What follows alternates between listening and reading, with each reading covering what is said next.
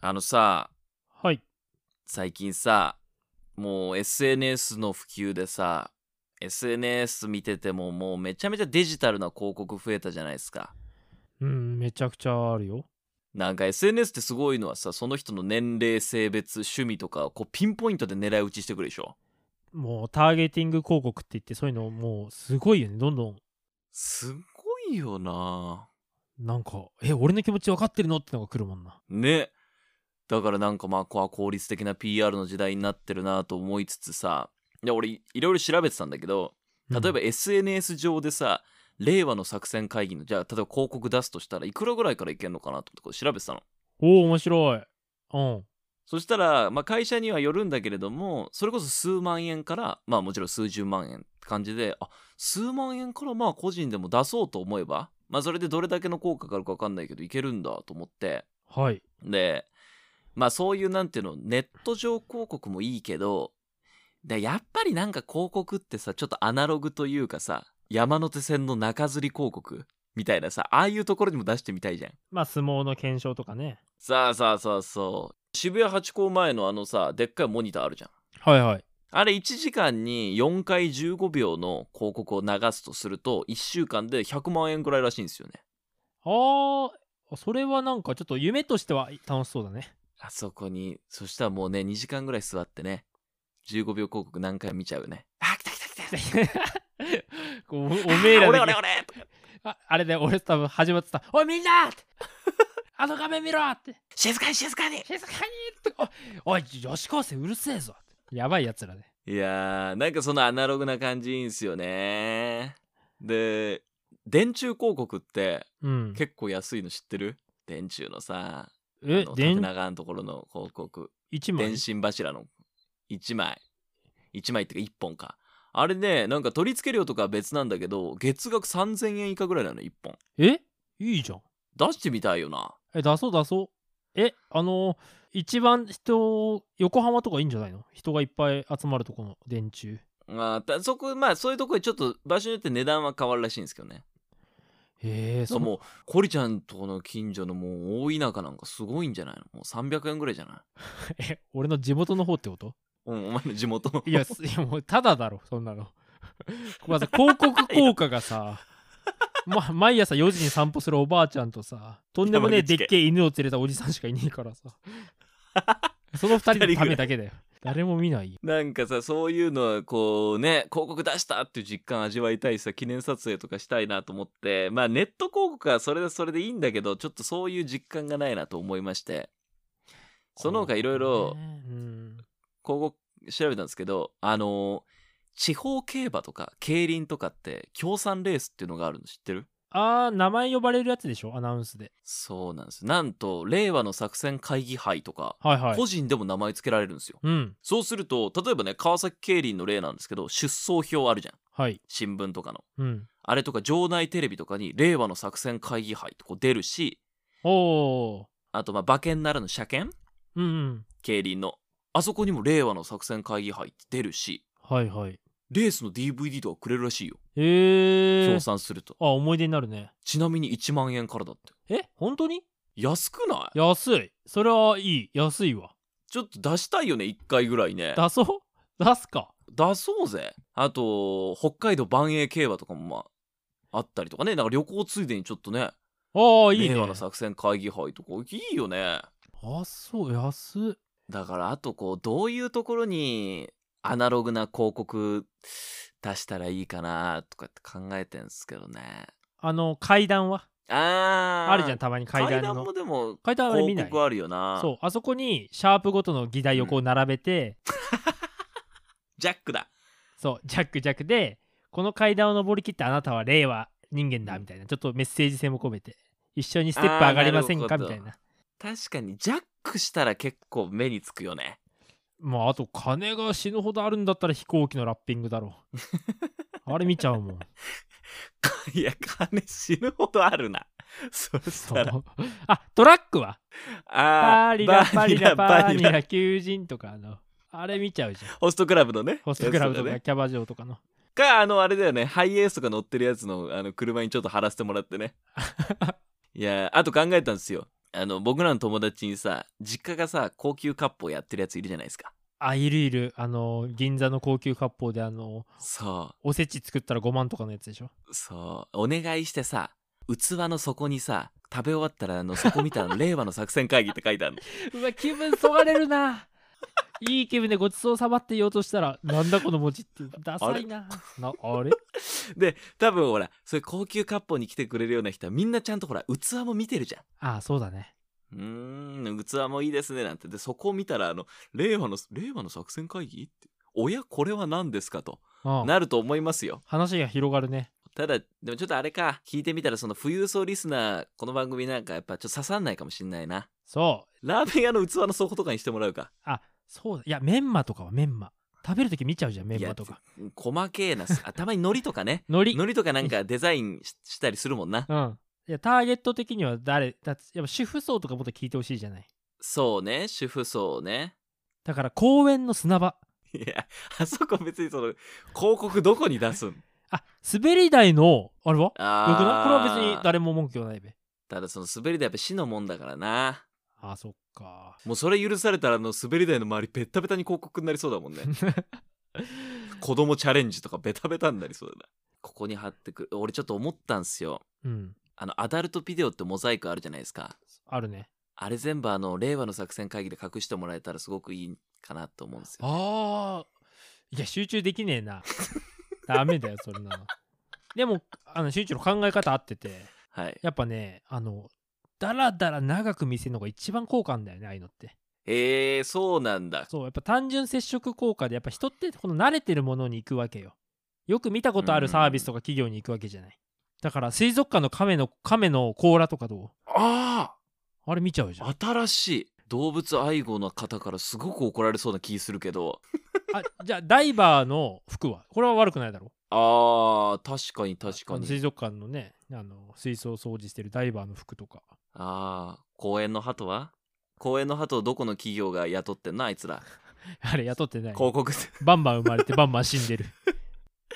いやー、ということで、まあちょっと今最近そのね、SNS でピンポイント狙い撃ちが効率的になってるけれども、そんな中で、ちょっとこうアナログな広告出したいなと思うんで、ちょっと地方競馬いいです地ね。方競馬。うん地方競馬だそ地方競輪か。う地方競輪、ね。やだなおじさんたちが「わあなんだこれ!」とか「誰が聞くかよ!」とか言って 「おーおーおーおーおーみんななんか怒ってる」って やめてください。やめてください。怒らないでください。この番組は平成という時代から未だにいまいち抜け出せていないラジオ DJ と放送作家の男2人が令和での生き方を考える会議のまあなんか議事録みたいなやつである。ということで、令和の作戦会議 DJ の俊一郎と、放送作家のコリちゃんですお願いしますよろしくお願いします。さあ、この番組はですね、我々が一つずつお互い議題を持ってきて、ああでもね、こうでもね、いろいろ言う番組になっていますが、はい今週はどっちからいきますかはいじゃあ私からいきますねお願いします。と美的の美的って雑誌知ってますか美的フカキョンさんがあのお表紙の美的っていう女性誌の2020年はい。 11月号うん。今時オンラインまるやってみたという記事を見ました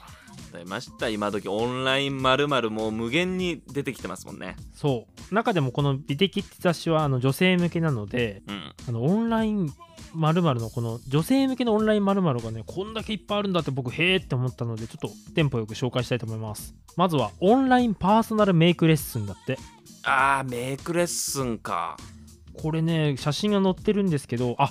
これ確かに対面より全然いいわと思ったはあ。あのまずイメイクはさあの家の中にあるもんじゃんだから持ち運びはさしなくていいし確かに。そうそうでズームってさあの左右をさ逆にできたりするんじゃんはい。だから先生がこの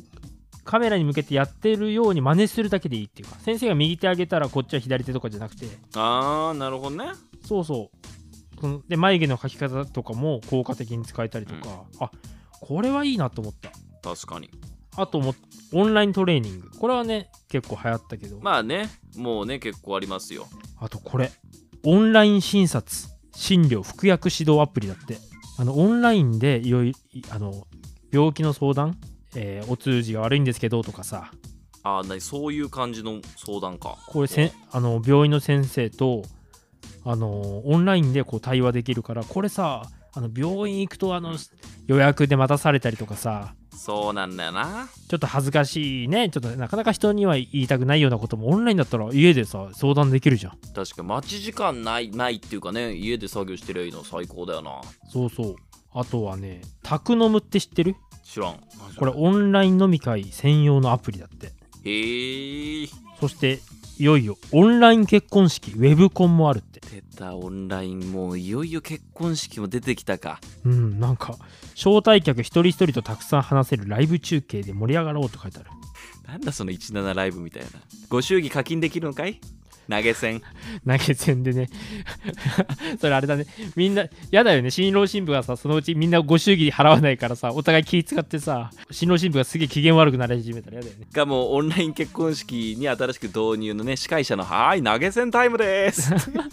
おーっと皆さん100円じゃちょっと足んないんじゃないですかってもっとじゃんじゃんいきまし ょうっ とてかそうだよいやこの司会者さんすごい投げ銭集めるのうまいんだよなみたいなねあああるかもねテンション上げてねあいいかもしれないあと HIS がやってるオンライン体験ツアーなんだってなんだそれはカナダのオーロラをガイド付きで見られると、あとこれ笑ったんだけどインインドの有名占い師によるバーチャル占いを体験できるってさなんでバーチャル占いしかも体験できるなんだいやインドの占い師と中継つなぐんだって、すっごこれさでも怪しいよなふ西船橋かもしんないじゃんいやーでもちょっとでも逆にやりたいよねそのアメリカとかでさあの、うん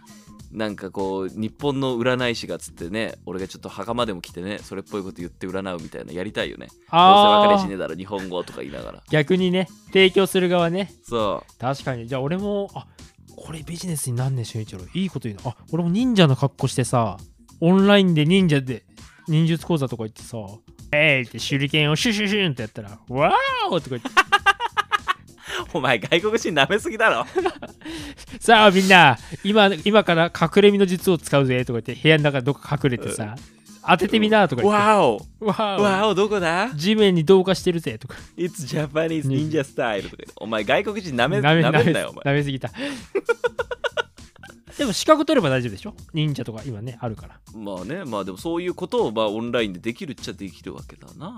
あとこれこれ一番これから来そうだなってやつねはいテレクックあーちょっと気になります何ですかテレクック画面越しで人気店のシェフがライブで教えてくれる料料理教室だあーそれいいね来そうだねあの食材を準備して当日オンラインで参加するとシェフが中継で自分のキッチンでできる料理の方法を教えてくれるんだってあの料理教室とかってさ結構あのし設備がさ充実してたりしてさ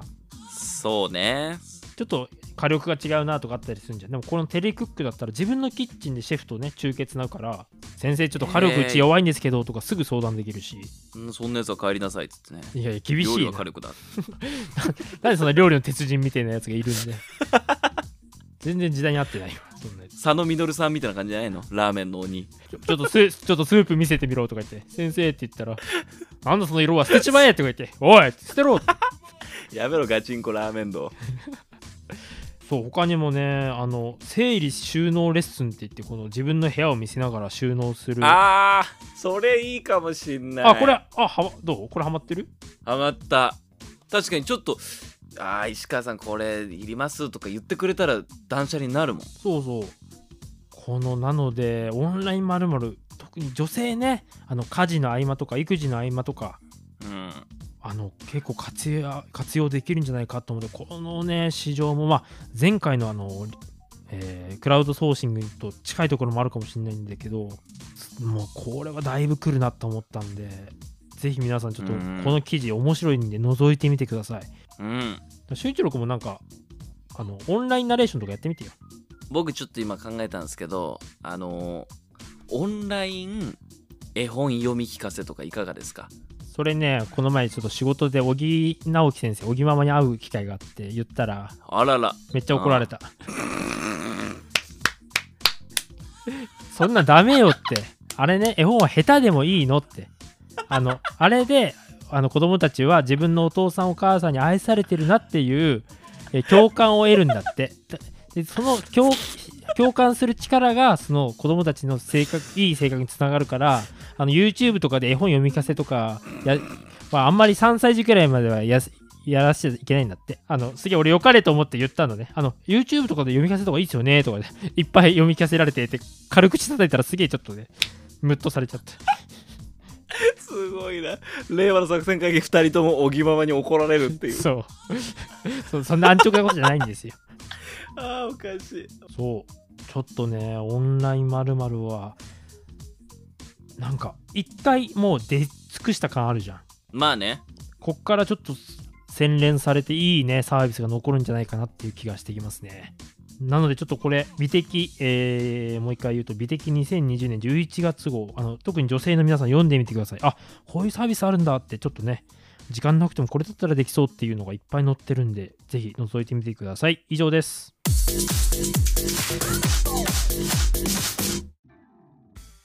さあということで続いては僕が持ってきた議題なんですがえーっとちょっと定かではないんですけどこれ収録して多分これが配信になる日がえードラフト会議の前日だと思うんですよねプロ野球ドラフト会議あーそうもうその時期ですかはいはいですいろんなドラマがあるまあその各アマチュア選手がどこの球団と交渉権を獲得するかというあのドラフト会議コリちゃんだってまあ多分見たことはあると思いますよもう僕もうあの番組を見てあの番組ができましたからあらあの食材ドラフト会議っていうこあれのすご BS の番組が始まっあの特番でやったぐらいのやええっぱあのシステムはよくできてるんですよ楽しいんですよそんなドラフト会議で、まあ、ドラフト界、まあ、プロ野球界伝説根本陸夫っていう男をコリちゃん知ってますかえ選手監督どっちえ知らない実は根本陸夫さんは選手も監督もやった人なんですが根本陸夫監督って聞いたことないでしょ正直いやー知らないですしかしなんとですねこの人ドラフトの今のまあドラフトのルールを作ったと言っていいほどかつてドラフトのルールの抜け道を使って優秀な選手を獲得しまくって大英西部の黄金期を作った人なんですよほーえ全然知らないえー、あのだからこれ野球好きからするともうねいや根本さんでしょ知ってるよって超有名なんですが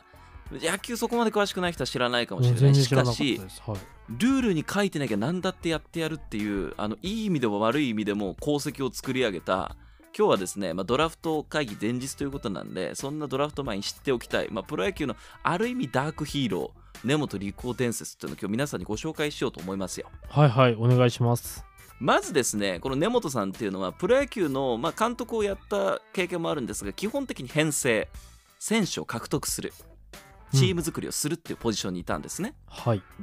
根本さんの上等手段はですね、えーまあ言い方悪いですけど金銭を使って囲い込むというはあ今ではもちろんダメなんですけど、まあ、うちこれだけ契約金あげますよって金銭で釣ったりとかですねあえーっと高校生を高校生とか大学生アマチュアなる野球ほどなるほのどは選いはい手をさらには栄養費っていう名目で資金援助をしてたんですよ昔は営業栄養費あのこれで美味しいもん食べなっていうお金はあへえすげえドロドロドロしてんな各球団ある程度のことはやってますよそれくらいのことはまあねうん栄養費が問題になった時にあの広島カープだけお金がなくてあの交通費って言って本当に2000円しか渡してなかったっていうことが報道されたっていう事件がありましたけ どうちは交通費だけですっ本当に交通費だったっていうねてえだってその数千円とかの話じゃないでしょ栄養費ってもうとんでもない 額で違しょうですで根本さんがやってたのは選手だけじゃなくて選手の親への資金援助なんですようわすげえ世界半沢直樹見てうんでしょうんであの西武時代に獲得した松沼兄弟っていうのはあの巨人との争奪戦があってうん松沼兄弟契約金もちろんその巨人よりも多く払うってさらに実家が建設業っていうことで西武グループから利根川の砂利の採掘権をどうやら譲渡していたんじゃないかっていう噂があったりとかおーそこまでやらせるかさらには西武グループとほらプリンスホテルも経営してるわけですよあそうなんだへえうんだから選手の家族親族みんなをプリンスホテルに就職させちゃうとかそういうことやってたんですよえやりたい放題じゃん野球のためにえそこまでできんの それはあれなのもう既成事実なのそれと噂どっちあのね本人が語ってるところと噂の部分があるんで全てが事実とは言えないんですけどはい多分噂以上に関係者に寝技をかけて説得してると思うんですよねもっとえぐいことやってる可能性もあるとやってる可能性あるでこんな風にとにかく野球規定のギリギリの根回しで選手をガンガン取ってたのうんで根本伝説、まあ、他にもたくさんあるんだけど有名なのはあのある年全くの無名森山っていう選手をドラフト1位指名したって伝説がありましておおあれうんで、まあ、その森山っていう選手はピッチャーだったんだけど高校時代エースとして甲子園に出場するんですねはいでその後地元の九州、えー北九州大学に進学したんですようんそこで西武の根本さんあの森山くんいいねとうんコリちゃんも例えばさスカウトだったとして一番嫌なことって目をつけた選手が活躍しちゃうってことが結構嫌なことなじゃないですか他の球団にもマークされるでしょあーそっか俺が引っこ抜いた引っこ抜きたいって思ってる人がもうとんでもない成績残しちゃうと目立っちゃうんかそうそうするとさ例えば1位指名自分だけじゃなくて他の球団もってなっちゃうでしょいややだやだそれはやばい根本さんどうしたかっていうと森山欲しいと、えー森山投手を大学を中退させて知人の食品会社に就職させちゃったんですようお隠れ隠れ隠れさせたん だそう必殺隠しかでしかもあーすげえ森山隠蔽ですよ森山隠蔽だ疎開資料だでその会社も例えば野球が強い会社とかじゃなくて ONO フーズっていう本当に普通の食品会社で野球部ないない会社でで森山投手あのなんかレジ打ちとか普通にしてたらしいええー、面白いで面白いことすんな、当時ネットがないかうらん、ネットないからねあのー他球団もチェックしたんだけどちょっと待ってあのあの九州にいたいいピッチャー森山どこ行ったみたいになってあ急に大学中退して探せないわけよだってわけわかんない食品会社にいんだからそうだよねあのいろんな野球名簿普通見るもんな探すとなった らな野球部の名簿をな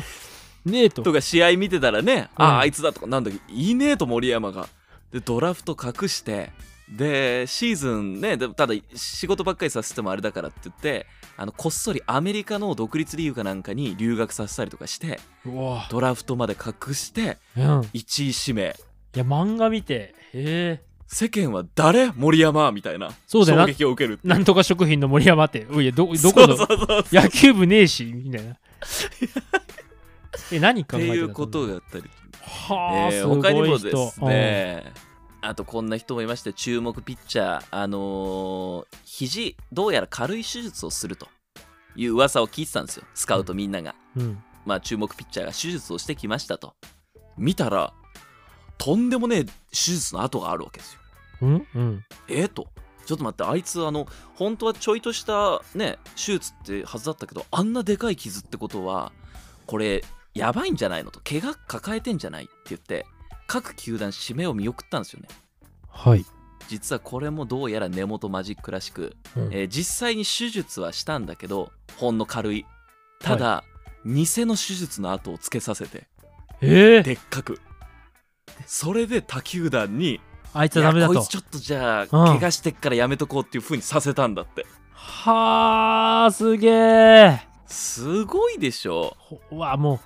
うん何から何までややれることは全部やるんだやれることはもうとにかく全部やるっていう半沢直樹の世界のようなことをしてるわけなんですよねああそうなんだなんかい今のねはルールしっかりしてそういうのはダメなんでしょあのだからこういう人たちがいたからです